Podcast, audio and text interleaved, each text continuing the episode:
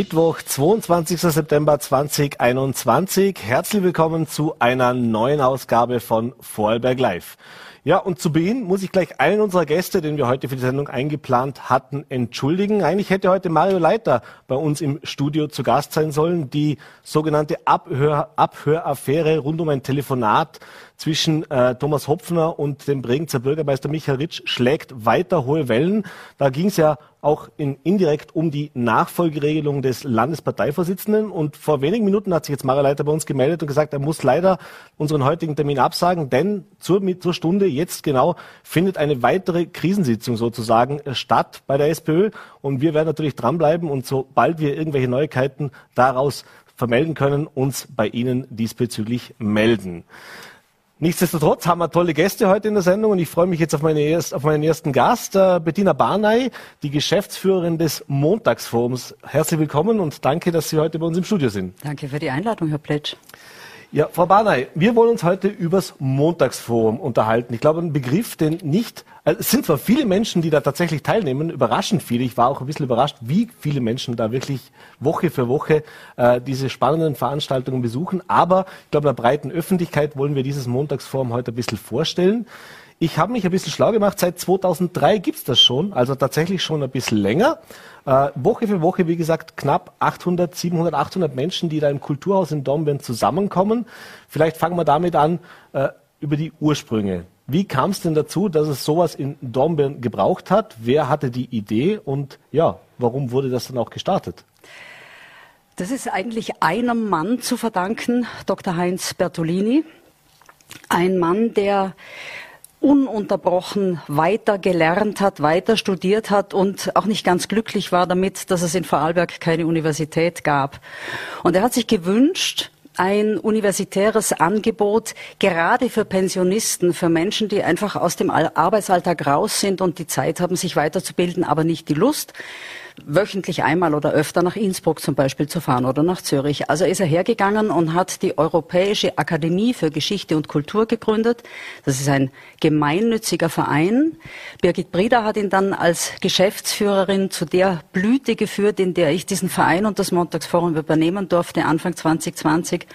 Und das hat ganz klein angefangen. Es waren, glaube ich, hauptsächlich Freunde von Heinz Bertolini, die sich da getroffen haben in den Räumen der Sparkasse in Dornbirn. Es waren 30 am Anfang und dann ist es immer größer geworden, bis man ins Kulturhaus auswandern musste sozusagen. Und da sind wir jetzt seit vielen Jahren sehr glücklich, allerdings immer nur zwölf Mal in jedem Semester, im Herbstsemester einmal und im Frühjahrssemester mit einem hochzufriedenen und interessierten Publikum. Mhm.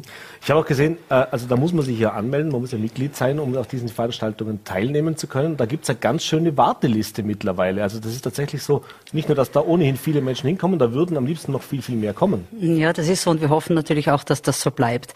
Also zum einen muss man dazu sagen, man ist nicht Mitglied, sondern man kauft ein Abonnement für mhm. diese zwölf Veranstaltungen. Jetzt in dem Semester sind es zehn. Das hat Corona-Gründe, sage ich jetzt einmal. Die Warteliste war tatsächlich sehr lang, als ich das Montagsforum übernommen habe. Und damit nicht genug. Sie war für eine Zeit sogar geschlossen, die Warteliste, weil es hieß, es ist völlig sinnlos, sich anzumelden. Es gibt schon so viele Interessierte. Mhm.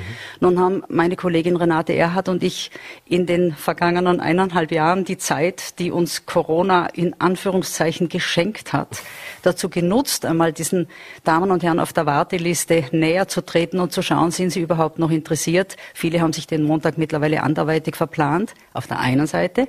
Auf der anderen Seite haben wir gesagt, was machen wir mit all denen, denen, die unbedingt zum Montagsforum kommen möchten, aber einfach noch nicht reinkommen, weil zu viele Abonnenten da sind, die Jahr für Jahr wiederkommen, jedes mhm. Semester wiederkommen. Und für die haben wir das kleine Montagsforum erfunden. Das sind jetzt im Herbst fünf Veranstaltungen. Die gleichen Referenten, die dann am Tag danach, am Montagvormittag im Kulturhaus sind, sind schon am Sonntagabend da und werden ihren Vortrag auch schon halten. Ein bisschen lockerer ist es, das kleine Montagsforum. Äh, Gehen wir noch auf die Inhalte natürlich ein. Und was ist das Montagsforum überhaupt? Jetzt haben wir darüber gesprochen, wie viele Menschen das interessiert. Aber was gibt es denn da überhaupt zu sehen? Wer äh, spricht da und ja, was erlebe ich da, wenn ich da dabei bin? Ich habe das gewusst, dass diese Frage kommt. Sie liegt auf der Hand. Und wenn ich jetzt anfangen würde, Ihnen zu erzählen, worüber im Montagsforum schon referiert wurde und wer da alles da war, dann könnten wir die Sendung auch ohne Ihren ausgefallenen Gast locker füllen. Allerdings bräuchte ich dazu einen Laptop, weil auswendig weiß ich das alles nicht mehr. Die Themen sind so vielseitig. Wir hatten in dem Semester, bevor uns Corona ereilt hat, das Thema Verschwörungen, zum Beispiel Verschwörungstheorien. Mhm. Das allein gibt natürlich eine Unmenge von spannenden Facetten und zu jeder dieser Facetten hatten wir einen Referenten hier. Mhm. Im Jahr davor, im Semester davor war es das Thema Heimat, auch mit all den Möglichkeiten, Religion als Heimat zum Beispiel. Und was die Referenten anbelangt, ist es so, dass wenn ich neue Referenten anwerbe, denen schreibe, wir hätten sie gerne, dann verweise ich sie immer auf unsere Homepage und zeige ihnen, wer da schon da war, von Thea Dorn bis Michael Köhlmeier, die ganzen großen Philosophen, die jetzt unterrichten und leben, Wissenschaftler, Forscher, natürlich auch Menschen aus dem Land, Meinrad Pichler. Und dann sagen die sehr schnell zu, obwohl wir keine astronomischen Gagen zahlen können. Das wäre jetzt die nächste Frage. Sie finanzieren sich als Verein vermutlich ja. über, die, über die Abonnements. Äh, das ist ja nicht ganz so einfach. Äh, wie sieht es denn da mit der öffentlichen Hand auch aus? Ich meine, das ist ja doch jetzt eine Größenordnung, wo ich sagen muss, naja, da leistet man schon einen Beitrag zur Bildung im Land. Ja, das tun wir vor allem für, zur Bildung der älteren Menschen, die ja sonst eigentlich, ja, es gibt viele Vorträge, das muss ich gleich dazu sagen. Also da gibt es von Arbogast bis, gibt es mhm. ganz großartige Vortragsreihen, denen möchte ich überhaupt nichts absprechen. Wir haben Gott sei Dank sehr freundliche Sponsoren auf der einen Seite, die uns Jahr für Jahr unterstützen. Wir haben aber auch als gemeinnütziger Verein die Aufgabe, nicht zu viel Geld zu verdienen. Mhm. Das hat uns zwar während Corona fast das Kreuz gebrochen, aber das ist nun einmal so. Ein gemeinnütziger Verein darf keine Reichtümer anhäufen. Wenn Corona jetzt noch länger gegangen wäre, dann wären wir tatsächlich zum Landeshauptmann gepilgert mhm. und hätten um Unterstützung gebeten, aber noch überstehen wir es. Äh, jetzt ist das ja nicht nur ein Vortrag, sondern da wird ja auch viel diskutiert. Da wird eifrig äh, auch zum Mitmachen sozusagen äh, animiert. Äh, ich habe da gelesen, auch wenn die Vorträge dann vorbei sind, es verteilt sich dann auf ganz Dornbirn in die einschlägigen Lokale, sage ich jetzt mal, wo man sich dann noch bei Kaffeekuchen oder vielleicht auch ein Glas Wein äh, dann weiter drüber unterhält. Äh, was nehmen denn die Teilnehmer auch mit aus diesen Veranstaltungen? Also es ist ja interessant, sich sowas anzuhören, aber gibt es da auch noch ein bisschen, gibt es da auch mehr Output? Also das, auch im Austausch mit den Referenten, auch dass die Referenten natürlich was mitnehmen können. Die Referenten bekommen nach der Pause, also Montagvormittag ist die Veranstaltung so, dass im ersten Teil der Vortrag stattfindet, dann ist eine 20-minütige Pause und in dieser Pause bekomme ich von unserem Publikum die schriftlichen Fragen, damit die nicht aus dem Publikum rausbrüllen müssen danach. Die werden vom Referenten dann im zweiten Teil der Veranstaltung beantwortet. Und dann haben Sie vollkommen recht, gehen die Leute aus dem Kulturhaus raus, so immer um halb zwölf, zwanzig vor zwölf gehen sie raus und dann geht's los. Dann verteilen sich die Gruppen Übrigens würden wir uns wünschen, dass noch mehr Lokale am Montagmittag offen hätten in mhm. Dornbirn. Es wird langsam schon eng Schwierig, ja. mit all den Montagsforum. Interessierten. Und die sitzen dann da und diskutieren weiter. Und damit nicht genug, haben wir einen Büchertisch, den unsere Frau Erhard betreut. In Kooperation mit der Buchhandlung Brunner legen wir da nicht nur die Bücher der Referenten auf, die an diesem Vormittag bei uns sind, sondern auch dazu passende, also die zum Thema passen im weitesten. Und ich freue mich unglaublich auf das Herbstsemester. Schönheit und Humor, wir haben es ein bisschen vermisst in den letzten eineinhalb Jahren. Und auch ja. da sind die Bücher ganz toll, die wir dazu da darf man wieder drüber Sie haben es gerade gesagt im neuen Semester, ich glaube am 4. Oktober, wenn ich es richtig im Kopf habe, geht es wieder los. Äh, was erwartet denn im Herbst jetzt das Publikum? Also thematisch haben wir es jetzt gehört, aber inhaltlich? Thematisch haben wir es gehört und ich möchte auch gleich dazu sagen, wir hatten ja ein Semester vorbereitet, nämlich da ging es ums Wissen, mhm. weil wir immer noch nicht genug wissen. Dieses Semester hat angefangen am 3. oder 2. März 2020 und hat geendet eine Woche später nach der zweiten Vorlesung war Ende und wir mussten das alles absagen. Danach dieses Wissenssemester haben wir dann versucht nachzuholen. Das wurde dann wieder abgesagt und jetzt haben wir gesagt im Vorstand, Montagsform ist ein Vorstand und Beirat, die über die Themen diskutieren. Jetzt gehen wir nicht mit Wissen 3.0 in dieses Semester, von dem wir hoffen, dass es jetzt endlich einmal bitte stattfinden kann, mhm. sondern eben mit dieser etwas leichteren Sache mit mhm. Schönheit und Humor. Und da beginnen wir am 4. Oktober mit Willibald Ruch. Der hat lange an der Universität in Zürich unterrichtet und ist Humorforscher. Und man wird es nicht glauben, aber er hat einiges zu erzählen, allein schon vom Begriff Humor, der in der griechischen Antike die Körpersäfte schlicht und ergreifend beschrieben hat mhm. und wie sich der Humor entwickelt hat. Und er ist übrigens auch lustig. Ich habe mit ihm telefoniert. Er wird was. Er ist am dritten auch schon dann beim kleinen Montagsforum. Da sieht man, es ist nicht nur äh, Wissen vermitteln, sondern es gibt auch was zu lachen, es das gibt auch was zur Unterhaltung. Es hat auch einen sehr sozialen Charakter, äh, sozialen Charakter im Sinne von, man kommt zusammen. Äh, Sie haben gesagt, es sind äh, hauptsächlich natürlich ältere Menschen oder dass die älteren Menschen eben auch ihre Bildung wahrnehmen können. Ich kann mich noch aus meiner Studienzeit erinnern, es gab viele Pensionisten, die mhm. tatsächlich dann nach ihrer Pensionierung auf die Idee gekommen sind, ah, jetzt könnte ich noch was studieren, äh, das, was mich wirklich interessiert. Das heißt, auch ältere Menschen wollen natürlich eine Bildung haben. Kommt das im Land ein bisschen zu kurz? Wenn man über Bildung redet, redet man normalerweise ja logischerweise oftmals nur über, sage ich jetzt mal, berufsbegleitende Bildung gibt es dann noch oder eben über die Jugend, über die Kinder. Äh, da braucht es private Initiativen. Es braucht private Initiativen für die, die eben keine Zeit oder das nötige Geld haben, sich an einer Universität weiterzubilden. Das ist vollkommen klar. Und es ist auch schön zu beobachten, wie lange sich die Damen und Herren interessieren und weiterbilden wollen. Unsere älteste Abonnentin ist 102 Jahre alt. Nicht schlecht. Nicht schlecht. das heißt also tatsächlich, äh, ja, uns hält vor allem auch jung, oder? Also logischerweise, ja. äh, wenn ich mich natürlich auch äh, geistig da weiterbilde, noch und weiterentwickle, besser als wie nur zu Hause zu sitzen oder eben den, den das ist ja auch der Grund, warum wir das nicht digital angeboten haben mhm. während Corona. Wir haben gesagt, die Leute wollen raus, die wollen sich treffen, die wollen sich austauschen. Da haben sich Freundschaften gebildet im Montagsforum, Gruppen, die sich wirklich am Montag treffen und dann miteinander Mittagessen gehen. Es ist dieses Miteinander, dieses Soziale für uns ein ganz, ganz wesentlicher Aspekt. Wir haben ja auch vor Corona Reisen gemacht mit den Montagsforum-Abonnenten mhm. und auch anderen Interessierten, Konzertreisen unternommen und wir freuen uns riesig drauf, wenn wir das endlich wieder dürfen. Mhm. Jetzt haben wir da, Sie haben gesagt, die älteste ist 102, mhm. aber wie sieht es denn bei den gesellschaftlichen Schichten, sage ich jetzt mal, aus? Quer sind durch. Das, sind das nur Akademiker oder wie muss oh sich das vorstellen? Oh nein, das ist so spannend zu erleben. Da ist alles da, vom ganz einfachen Menschen bis hin zu, zu sehr gebildeten mit mehreren akademischen Titeln. Es ist alles da. Es ist ein bisschen schwierig dann mit den Themen und den Referenten da mhm. auf einen gemeinsamen Nenner zu kommen. Manchmal sind manche überfordert, manchmal sind manche unterfordert, aber man kann es nie jedem recht machen. Mhm. Wir tun unser Bestes. Aber das macht es, glaube ich, auch ganz spannend, oder? Dass eben genau diese, dieser Mix auch dann herrscht. Absolut. Also für nur die Elite wollen wir nicht da mhm. sein. Mhm. Dass wir das eben auch gesagt haben, weil das klingt dann immer gleich so. Wenn man Na, sagt, überhaupt nicht. Ähm, es findet im Kulturhaus statt, äh, mhm. seit vielen Jahren jetzt schon. Äh, Gab es da schon mal Überlegungen? Ich meine, jetzt vor Corona, jetzt wissen wir alle, mit Corona war das alles ein bisschen schwierig, äh, tatsächlich das auch noch auszuweiten. Denn wenn man sieht, es ist ein Bedarf da, es gibt da äh, sehr lange Warteliste. Man macht jetzt eben diese kleinen Montagsforen schon, um das irgendwie auch abzufedern und Menschen, die Interesse haben, da teilzunehmen. Gab es da schon Überlegungen, das tatsächlich noch größer zu machen, noch weiter auszubauen? Es gab tatsächlich die Überlegungen, ganz genau in den Monaten vor Corona. Und ich habe dann gesagt, ich habe ja als 2020 am 1. Jänner das Amt der Geschäftsführerin übernommen und am 10. März ja. war mit Corona Ende. Insofern war für mich keine Zeit mehr, da ernsthaft drüber nachzudenken mhm. und dann sind wir um unser Leben gerannt. Jetzt müssen wir zuerst einmal wieder schauen, dass wir den Abonnentenstamm wieder so herkriegen, wie er vor Corona war, denn wir merken tatsächlich eine Unsicherheit. Wir merken, dass eineinhalb Jahre lang zu lang ist für Menschen, die dann nicht am Montagvormittag aus dem Haus gegangen mhm. sind. Es gibt viele, die fürchten sich davor, wieder unter große Menschenmengen zu gehen. Die haben ein bisschen Angst davor, dass das plötzlich mit der Maskenpflicht wieder kommt.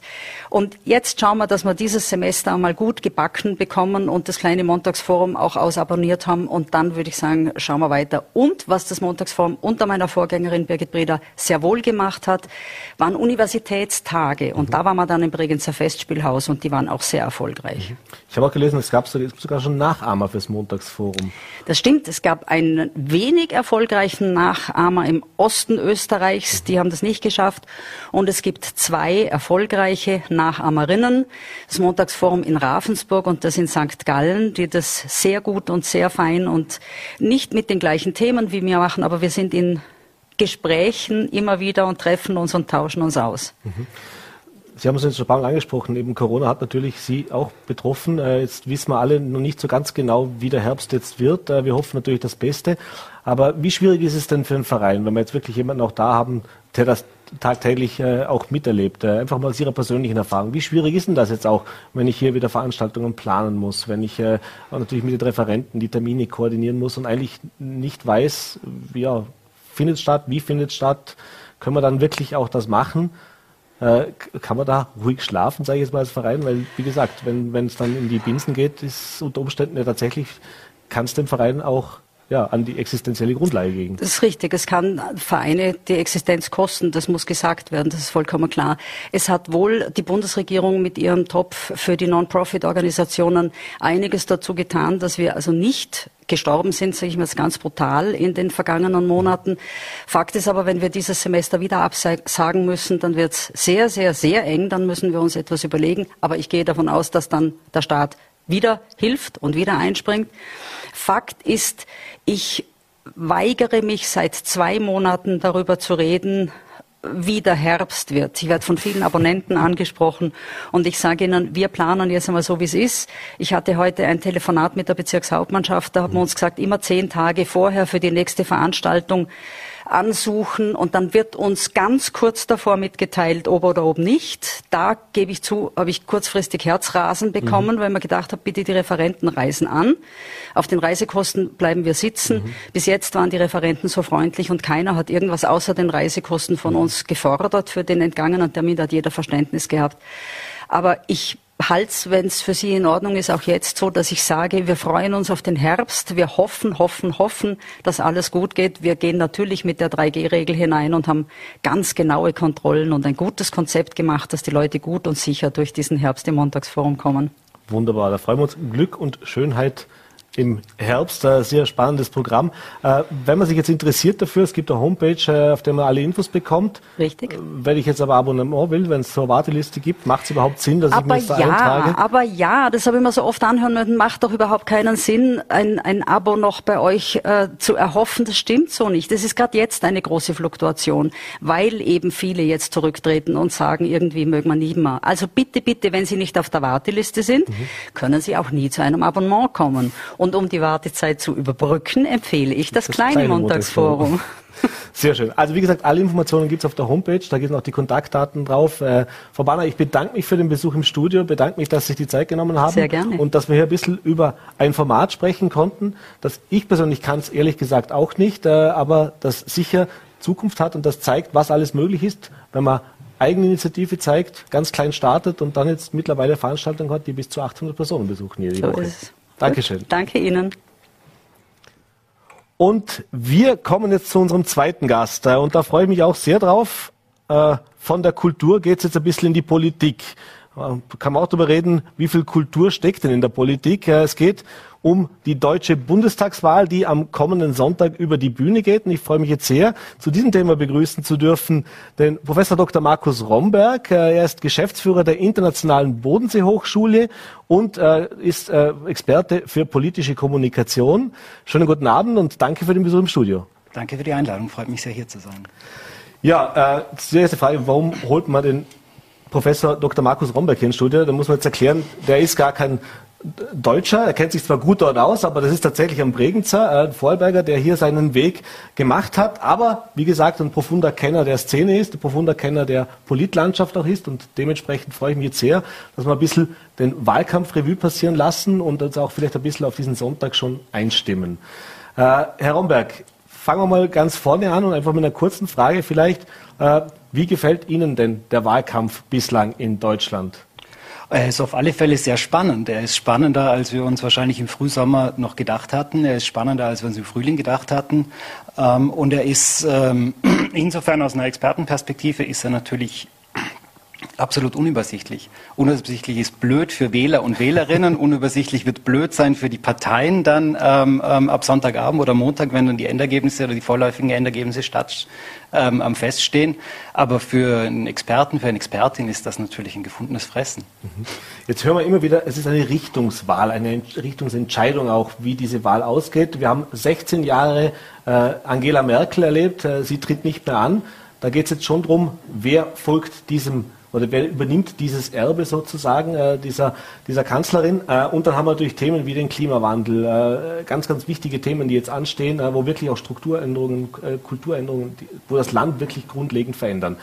In den letzten Wochen hat es immer wieder mal gewechselt, wer da der aussichtsreichste Nachfolger oder Nachfolgerin sein kann. Zu Beginn des Wahlkampfs war es die Annalena Baerbock von den Grünen, die da plötzlich aus dem Nichts auf fast 30 Prozent äh, Wähleranteil geschossen ist, äh, wo dann schon der kalte Angstschweiß bei den äh, SPD oder bei der CDU ausgebrochen ist. Äh, und dann war es aber relativ schnell wieder vorbei.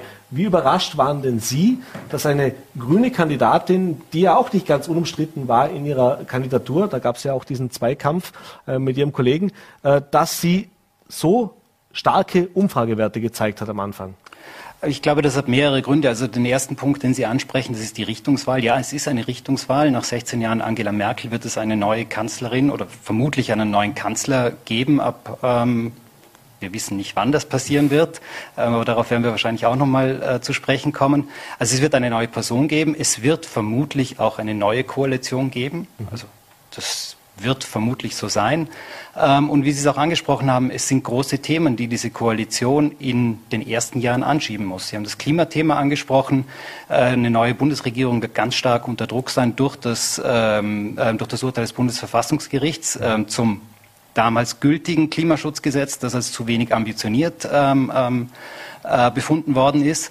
Also da stehen sehr große Aufgaben vor einer neuen Bundesregierung und es wird auch in Richtungen gehen, die man jetzt, und das ist ja auch das Interessante oder das, das Überraschende an diesem Wahlkampf, die jetzt auch noch gar nicht angesprochen werden. Also man sieht bei allen drei Kandidaten und auch bei der Kandidatin, sogar bei der grünen Kandidatin, dass man sich versucht, ein bisschen um das Thema rumzulavieren. Mhm. Ähm, aber jetzt zu Ihrer, zu Ihrer konkreten Frage, ähm, wie überrascht man, ähm, ähm wie überrascht wir waren, also wir sind im, Früh oder im Frühling, auch noch im späteren Frühling, davon ausgegangen, dass es eine schwarz-grüne Koalition oder eine Koalition aus Union und Grünen geben wird. Ähm, davon sind die Grünen auch ausgegangen, davon ist auch die Union ausgegangen. Ähm, man war dann bei der Union ähm, etwas überrascht, dass Annalena Baerbock ähm, so stark in den Meinungsumfragen war. Ähm, aber das gleiche Phänomen haben wir auch schon vor vier Jahren erlebt, als Martin Schulz ähm, ich glaube, zu, mit 100 Prozent zum Parteivorsitzenden mhm. und dann zum Kanzlerkandidaten gewählt worden ist. Ähm, da ging es auch relativ schnell bergab. Ähm, das Interessante, und das wäre mein Befund, ist, dass ähm, Annalena Baerbock ähm, die Kandidatin der Partei und der Parteibasis und vielleicht auch der Parteifunktionäre ist und auch war, ähm, dass sie aber insgesamt in den Beliebtheitswerten der gesamten Wählerschaft nicht so überzeugend war wie beispielsweise Robert Habeck. Mhm. Auf der anderen Seite muss man natürlich sagen, es ist ein schlauer Schachzug. Ähm, wenn man sich die drei Trielle angesehen hat, ähm, dann sticht Annalena Baerbock hinaus. Mhm. Ja? Es ist so quasi genau das, ähm, ähm, sie verkörpert etwas anderes. Mhm. Und man merkt auch, dass sie in den Wochen, als die Grünen, ähm, also als klar war, dass die Grünen den Kanzler oder die Kanzlerin nicht stellen werden und nicht stärkste Partei werden, ähm, dass sie aufgeblüht ist. Mhm. Ähm, und gleichzeitig hat man aber auch gesehen, dass es äh, den einen oder anderen handwerklichen Fehler in der Kampagne gab. Ja, das liegt jetzt gar nicht so sehr an dem Thema. Ähm, natürlich muss ein müssen die Grünen oder muss eine grüne Bundespartei dieses Buch auf Plagiat auf Plagiate lesen und muss nochmal schauen, passt das alles. Ja? Ähm, gleichzeitig war man sich aber auch nicht so sicher, wie positioniere ich mich? Positioniere ich mich als Oppositionspartei? Gehe ich so quasi mit dem, was ich wirklich glaube, was im Klimaschutz zu tun ist, hinaus und verschrecke beispielsweise potenzielle Wählerschichten? Ähm, oder versuche ich die gemütliche Variante und versuche so quasi die Wähler und Wählerinnen nicht zu verschrecken. Mhm. Man hat sich für die zweite Variante entschieden. Ähm, das ging schief, muss man sagen. Und gleichzeitig aber ist es auch so, dass wir, dass wir auch bei Martin Schulz, aber auch bei Annalena Baerbock auch von einem Medienhype, ähm, ähm, ähm, dass wir den sehen, dass man so quasi hochgeschrieben wird und je höher man hochgeschrieben wird, desto tiefer geht es dann halt auch wieder runter. Ähm, Sie haben es gerade schon angesprochen, die Plagiatsaffäre. Es waren ja noch ein paar andere Sachen, der Lebenslauf, äh, da waren verschiedene Punkte. Und da sind wir jetzt bei dem Thema Kommunikation, wie man mit Fehlern auch umgeht, wie die kommuniziert werden. Und da hat man so das Gefühl gehabt, äh, also den Fehler an sich, würde man jetzt so sagen, na gut, der passiert, der ist jetzt nicht förderlich für die Umfragen, aber gefühlt war das größere Problem, wie ich dann damit umgehe, dass das mehr Wähler verschreckt als wie die Tatsache per se. Sehen Sie das als Experte jetzt auch so? Man könnte das, man könnte das sagen, wenn das einmal passiert. Aber mhm. wir haben ja, ähm, wir haben das Plagiat, ähm, wir haben den Lebenslauf, ähm, und wir haben diese Nebenverdienstperspektive mhm. gehabt, mit der es, glaube ich, ähm, ich kriege sie zeitlich nicht mehr ganz aneinander, aber mit dem es, glaube ich, begonnen hat. Also das, Nach, ähm, das Nachmelden von Nebenverdiensten an den Deutschen Bundestag oder an die Bundestagsverwaltung. Mit dem hat es begonnen. Ähm, und dann kann ich natürlich, und, und da haben sie die Strategie gewählt, weil man ja glaubt, das ist der erste Fehler, die Strategie der Offenheit gewählt. Mhm. Ja, es hat auch noch mehrere andere betroffen, es hat Claudia Roth beispielsweise auch von den Grünen betroffen. Da geht man mit der Offenheit rein. Ähm, bei der Plagiatsaffäre habe ich aus strategischer Perspektive natürlich ein Problem. Ähm, nämlich das Problem, dass das scheibchenweise kam. Mhm. Stefan Weber, der äh, auch in Österreich bekannte Plagiatsjäger, ist ja auch ein schlauer Medienmensch, der scheibchenweise Plagiate in schönen Wellen bringt. Und dann habe ich natürlich, ähm, wie reagiere ich darauf? Ja? Mhm. Ähm, und das war so quasi der erste, das erste Moment, wo man gemerkt hat, ah, hier ist etwas, ähm, ähm hier ist in der Strategie etwas schwierig für die Grünen zu, ähm, ähm, zu begegnen. Mhm. Ähm, und man hat es dann versucht, und dann kam auch noch der Lebenslauf, das war ja teilweise parallel, ähm, und man hat es dann versucht, indem man ähm, aggressiv und offensiv kommuniziert hat. Mhm. Also man hat ähm, man hat so quasi das Thema weggewischt. Äh, man hat ähm, ähm, gesagt, es ist eine Kampagne, die gegen uns gefahren wird, eine Medienkampagne, die gegen uns gefahren wird, auch eine politische Kampagne, die gegen uns gefahren wird. Und das passiert halt, wenn man Spitzenkandidatin ist. Mhm. Das passiert einer Partei, wenn sie bei 11, 12, 13, 14 Prozent liegt, halt nicht so stark wie einer Partei, wo man davon ausgehen könnte, dass sie möglicherweise zum ersten Mal eine Kanzlerin stellt. Mhm. Äh, das heißt, auch ein bisschen der Lernprozess wahrscheinlich bei den Grünen, die das ja gar nicht gewohnt waren im Vorfeld, jetzt zumindest in Bundesebene. In Ländern sind sie ja teilweise schon äh, an der Regierung, beziehungsweise stellen auch den Ministerpräsidenten. Äh, kommen wir mal zum zweiten Kandidaten. Haben wir noch, noch zwei, die, die hier äh, für die Kanzlerschaft in Frage kommen, beziehungsweise sich wirklich realistische Chancen ausmalen. Das ist der Armin Laschet von der CDU. Und da gibt es eigentlich einige Parallelen zu der Annalena Baerbock. Sie haben es vorher schon gesagt, die Basis und die Funktionäre haben sie zum Kandidaten gemacht. Bei Armin Laschet war das ähnlich. Da gab es einen großen Zwist mit dem kleinen Bruder der CSU, der Markus Söder, war eigentlich der Kandidat, der laut den Umfragen der, der populäre und beliebtere war, der auch innerhalb der Partei tatsächlich viel, viel Zustimmung hatte, wo sich das Präsidium durchgesetzt hat. Und das Zweite, was wir noch sprechen wollen beim Armin Laschet, ist auch die Art und Weise, wie man mit gewissen Dingen im Wahlkampf umgeht. Wir erinnern uns an das Lachen äh, im Flutgebiet.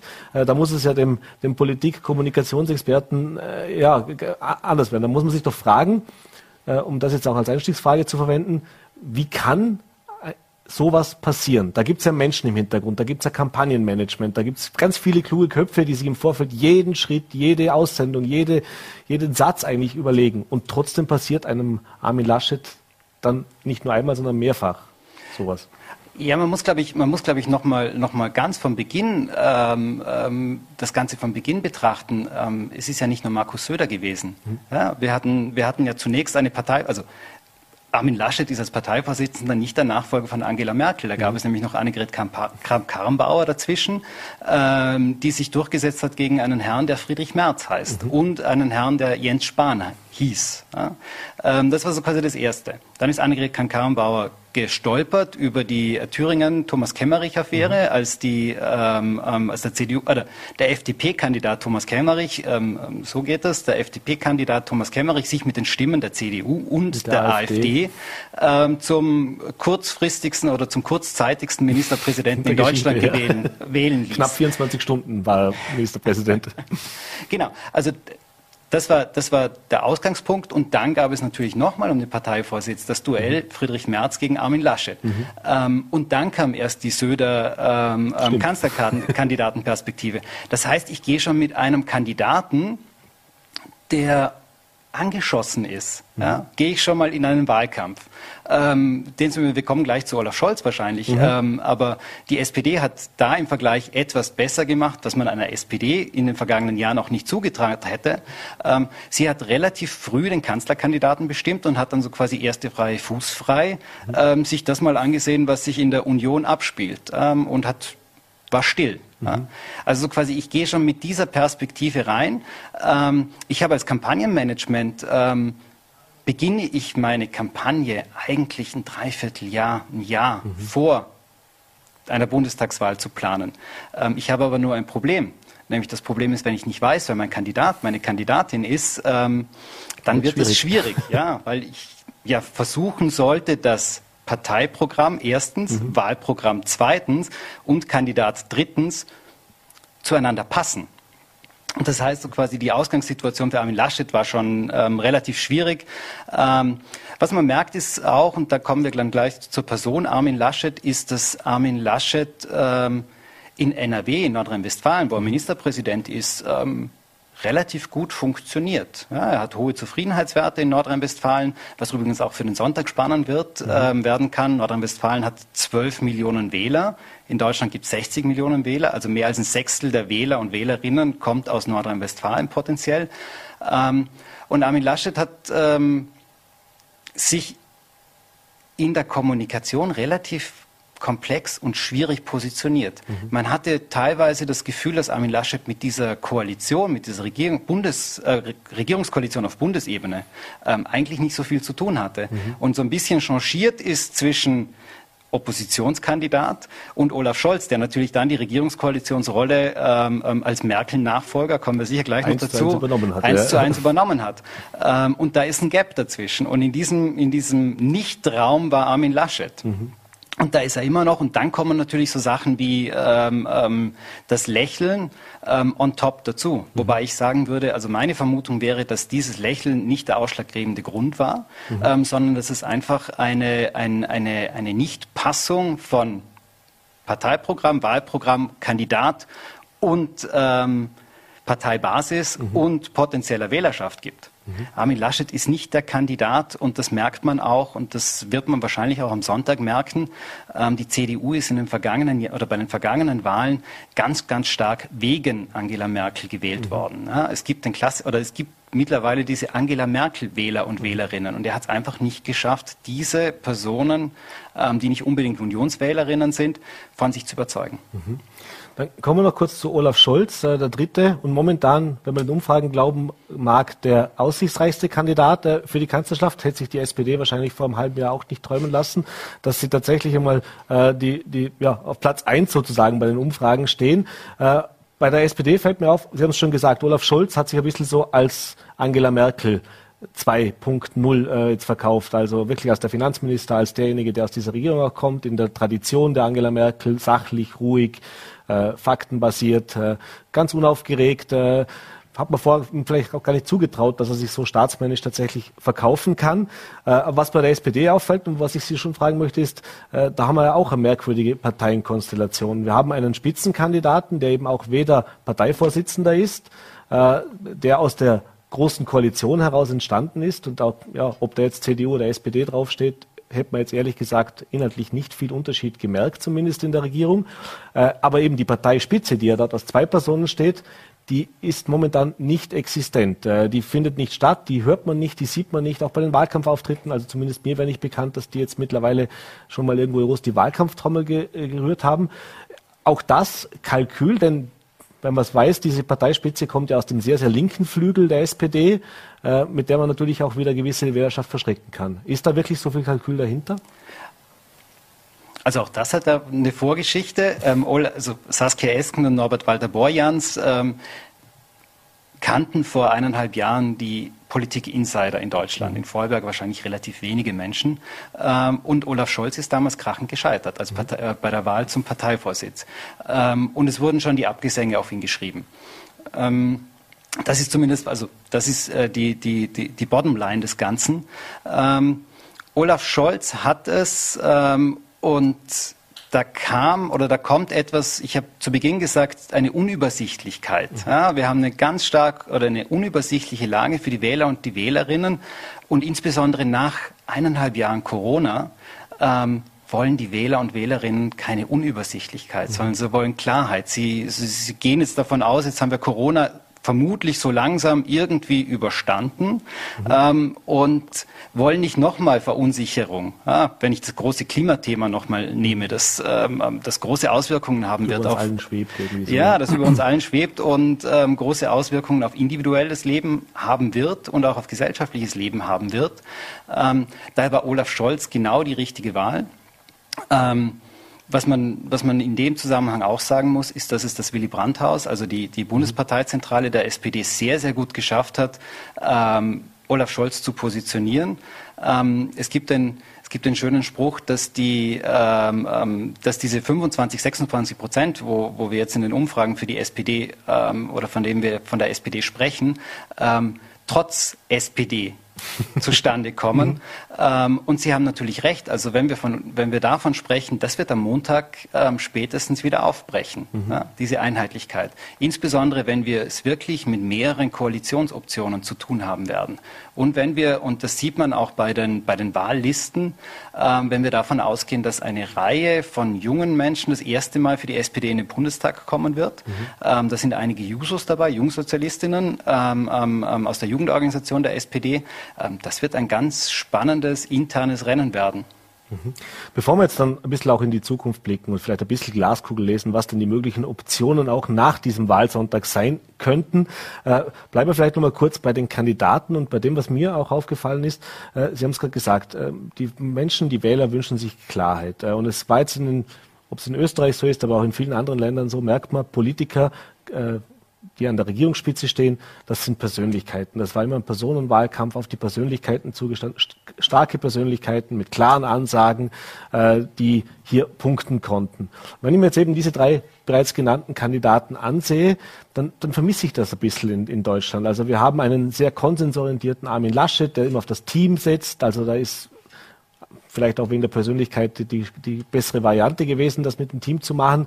Äh, wir haben die Annalena Baerbock, die teilweise habe ich das Gefühl, so ein bisschen alleingelassen auch ist. Da, da, da kommt der eine oder andere Querschuss aus der eigenen Partei und äh, die kämpft so ein bisschen auf, äh, alleine auf weiter Flur. Und dann haben wir den Olaf Scholz, sozusagen diese Merkel, Angela Merkel 2.0, äh, der auch nicht unbedingt das Gesicht einer roten linken SPD darstellt. Äh, ist das ein Phänomen, das jetzt sich einfach ergibt aufgrund der Personensituation, der Personaldecke, die die Parteien haben, oder, oder geht es Deutschland hier einfach einen anderen Trend?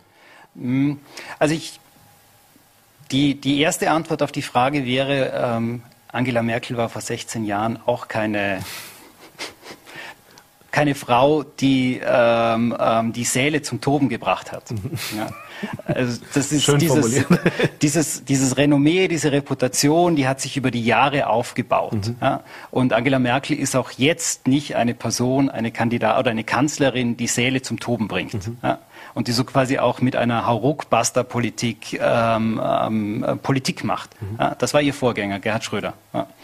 Genau. Ähm, das ist, das, ist der, das ist die erste Antwort.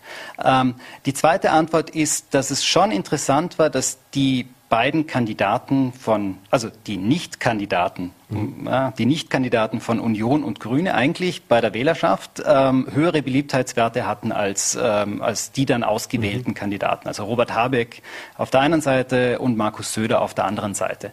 Ähm, ich denke, dass es, ähm, das ist die dritte Antwort, dass es in, in Deutschland stärker auch innerhalb der Parteien konsensorientierter ist mhm. ähm, und dass sich auch in den vergangenen Jahren, das ist ja auch was, was beispielsweise bei der Union Angela Merkel vorgeworfen wird, dass sie keinen Nachfolger, keine Nachfolgerin aufgebaut hat. Sie hat versucht mit Annegret Kramp-Karrenbauer, das ist gescheitert. Ähm, ähm, keine Nachfolgekandidatin aufgebaut hat. Und die SPD auf der anderen Seite hat in den vergangenen Jahren einfach sehr, sehr viel an Personal verschlissen. Mhm. Ja, wenn wir, wenn wir die, die, die ehemaligen Parteivorsitzenden, wenn wir jetzt ein kleines Quiz machen würden, dann würden uns wahrscheinlich von den, glaube ich, sieben Parteivorsitzenden in den letzten zwölf Jahren einige, würden ja. uns ähm, ähm, nicht alle einfallen. Äh, die letzte dann ähm, Andrea Nahles äh, und Sigmar Gabriel davor. Ja.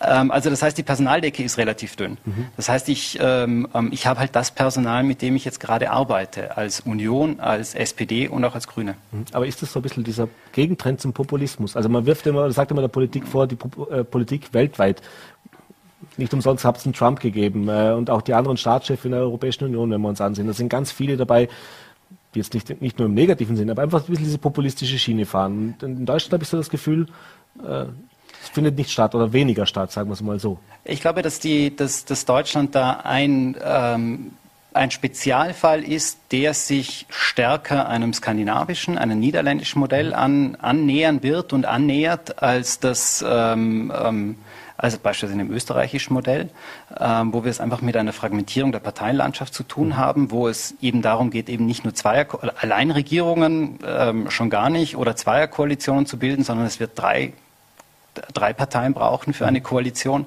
Das ist, glaube ich, eher das, ähm, ähm, das niederländische, skandinavische Modell, ähm, ähm, wo wir es quasi mit, mit kleineren Parteien zu tun haben, wo es vor allem um ganz, ganz spezielle Fähigkeiten eines, ähm, eines Kanzlers, einer Kanzlerin geht, nämlich moderieren, auszugleichen, zu versuchen, unterschiedliche Kandidaten Kandida oder Parteien unter einen Hut zu bringen und die auch wirken zu lassen. Mhm.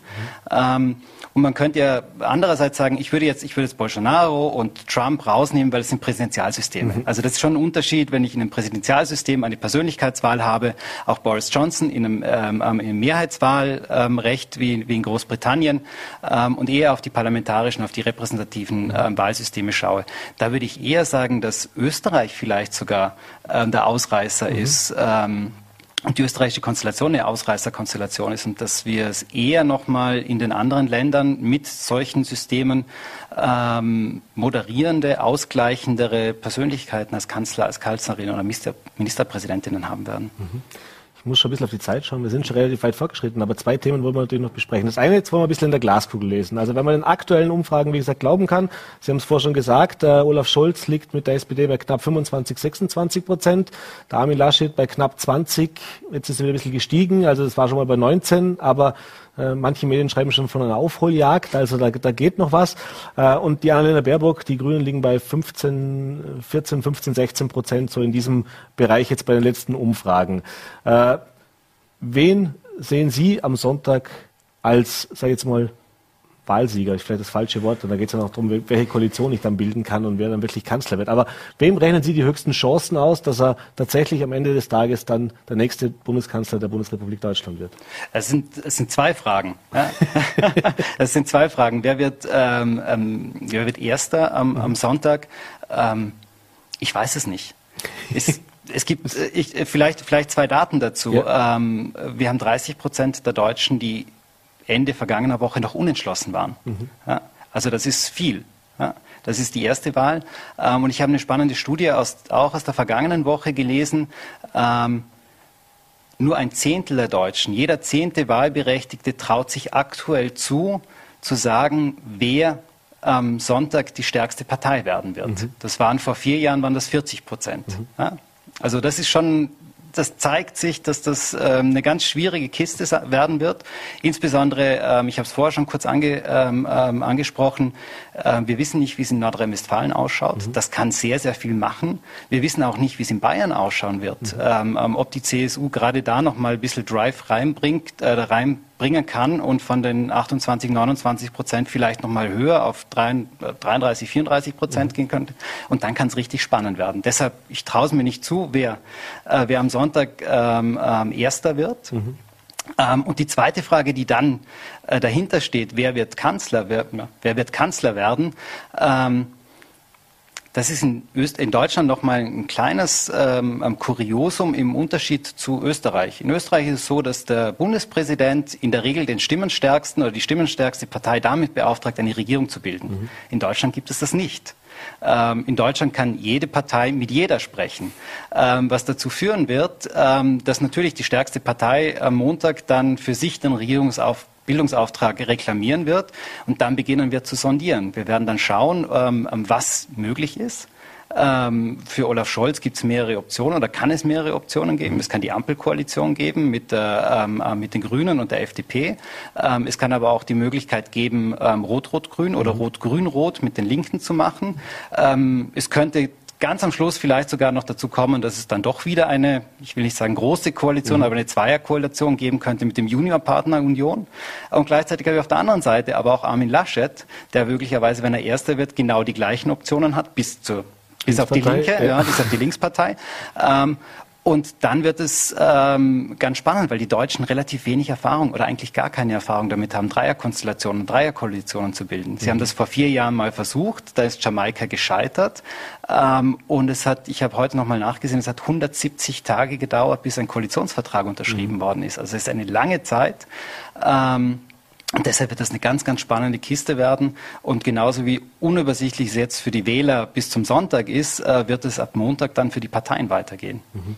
Ist das auch so, man hat jetzt äh, so das Gefühl gehabt, jetzt die, die, die rote Gefahr wurde wieder ein bisschen so beschworen, nach dem, ganz nach dem Vorbild von Franz Josef Strauß in den 70er Jahren. Äh, äh, Thema, das lange ver, ver, ja, nicht mehr auf dem Tableau war, mit diesem, die CDU wird nicht müde, jeden Tag vor diesem Linksruck zu warnen, äh, von diesem rot-rot-grünen Schreckgespenst, wie Sie es nennen, äh, zu warnen. Äh, ist das aber auch vielleicht ein Resultat daraus, dass, ähm, würde ich sagen, inhaltlich die Parteien sich grundsätzlich nicht so sehr unterscheiden? Also, dass man jetzt im Prinzip auch suchen muss, wo kann ich anecken und wie kann ich das nochmal herauskitzeln? Denn es war ja in vielen Punkten so, wenn ich die Parteiprogramme durchlese, also bleiben wir beim Klimaschutz. Sind sich alle einig, dass man was tun muss, ein bisschen mit unterschiedlichen Herangehensweisen, aber grundsätzlich herrscht da ein großer Konsens. Das heißt, braucht es jetzt vielleicht auch ein bisschen mehr wieder diese politischen, soll ich sagen, Feindbilder oder diese Schreckgespenste, die man jetzt eigentlich viele Jahre nicht mehr gehört hat? Ja, die Rote Socken-Kampagne, mhm. ähm, ähm, so wie sie in Deutschland genannt wird, wobei niemand weiß, woher der Begriff Rote Socken kommt, oder es gibt unterschiedliche, ähm, unterschiedliche Geschichten, woher der kommt. Ähm, das ist was, was man, was die, was die Union in der Vergangenheit bei Landtagswahlen, bei Bundestagswahlen immer dann gemacht hat, wenn es ähm, darum ging, ja genau, wenn es eng ging und wenn es darum ging, die eigene Klientel, insbesondere eine, eine ältere Wählerschaft, ein älteres Wählermilieu zu mobilisieren. Ähm, das ähm, das hat, ähm, das muss man auch, das muss man Armin Laschet ähm, lassen. Das hat er im zweiten Duell mhm. oder Triel, mhm. sorry, mhm. Triel, ähm, hat er auch thematisiert gleich zu Beginn. Da ist er sehr, sehr stark und aggressiv reingefahren. Mhm. Hat in, in, den Beliebtheitswerten danach ähm, ähm, hat sich das nicht niedergeschlagen, ähm, sondern er ist zu aggressiv, als zu aggressiv bewertet werden. Aber es kommen diese Themen, ja, es ist die rote Socken-Kampagne, es kommt das Thema innere Sicherheit, mhm. ähm, ähm, wo so quasi die Union glaubt, die größte Kompetenz zu haben. Von dem Thema haben wir im Wahlkampf eigentlich relativ wenig gehört. Mhm. Ähm, und spannend ist es schon, und da würde ich ein bisschen widersprechen, also es gibt inhaltliche Unterschiede und die sind, die werden schon ähm, ähm, vielleicht sublim und nicht so stark thematisiert. Ich nehme das Thema soziale Gerechtigkeit, mhm. ja, Mindestlohndiskussionen, ja, ähm, Steuersenkungen, Steuererhöhungen, wie gehen wir mit Renten um? Also da gibt es schon Unterschiede, äh, die man sich ansehen kann und wo man Nähen zwischen SPD und Grünen sieht. Und gleichzeitig habe ich aber als Grüne das Problem, dass ich mich ja jetzt nicht an die SPD fesseln kann, weil mhm. ich weiß nicht, wie es am Sonntag ausgeht und ich weiß auch nicht, wie die Gespräche danach mhm. laufen. Also es ist jeder so ein bisschen am Abtasten, was läuft, was geht. Ähm, ich will mir keine Wege verbauen ähm, und keine Optionen verbauen und das ist das, was das Ergebnis, was wir die letzten Wochen ähm, erleben konnten. Mhm. Ich wollte schon sagen durften. durften. naja, es wird spannend bleiben. Die letzten Tage, wie gesagt, nach, äh, bis am Sonntag wird noch Wahl gekämpft an allen Fronten, um es jetzt mal ganz kriegerisch zum Schluss auch nochmal zu sagen. Wir sind schon sehr gespannt, wie es ausgeht. Ich bedanke mich bei Ihnen für den Besuch im Studio und äh, vor allem auch für diesen Einblick und ein bisschen diese Vielleicht kann man es ein bisschen aufdröseln, auch so die einzelnen Kandidaten, auch für uns in Vorarlberg natürlich spannend, wie es am Sonntag in Deutschland ausgeht. Vielen, vielen Dank und schönen Abend noch. Sehr gerne. Hat mich gefreut. Danke. Ja, und das war's jetzt mit der heutigen Ausgabe von Vorarlberg Live. Heute mal mit ein bisschen einem Blick auch auf unsere Nachbarn nach Deutschland. Hoffe, es hat Ihnen gefallen. Äh, wenn Sie mögen, natürlich gerne wieder morgen 17 Uhr auf Voller.t, VNRT und Ländle TV. Bis dahin einen schönen Abend und machen Sie es gut.